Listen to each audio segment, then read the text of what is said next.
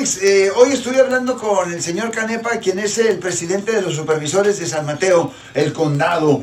Él me dice que obviamente estábamos hablando sobre el hecho de que ahora la gente ya va a comenzar a, mm, a recibir su vacuna. Entonces él dice que mm, cuando uno se mete a la aplicación y se mete a llenar la aplicación, ¿verdad? Para que eh, le den el permiso a uno de ir a vacunarse, después de que te lo envían, que no puedes mentir y que puede ser under penalty of perjury Oh. si tú dices que, por ejemplo, eres un trabajador en un hospital o de salud y no lo eres. Yeah, penalty of perjury quiere decir que si usted miente y si descubren que usted mintió, ah, lo van a meter en la cárcel. Así a la brava. Yeah. O sea, lo van a llevar a la corte. Ya lo van a llevar a la corte y si hay evidencia de que usted mintió y que usted claramente sabía que estaba mintiendo, ah, lo pueden condenar. ¿Y qué clase de condena trae eso? Well, perjury um, puede ser considerado un delito menor Ajá. o como un delito mayor. Really? Generalmente si se hace fuera de la corte es, es considerado un delito ah, menor.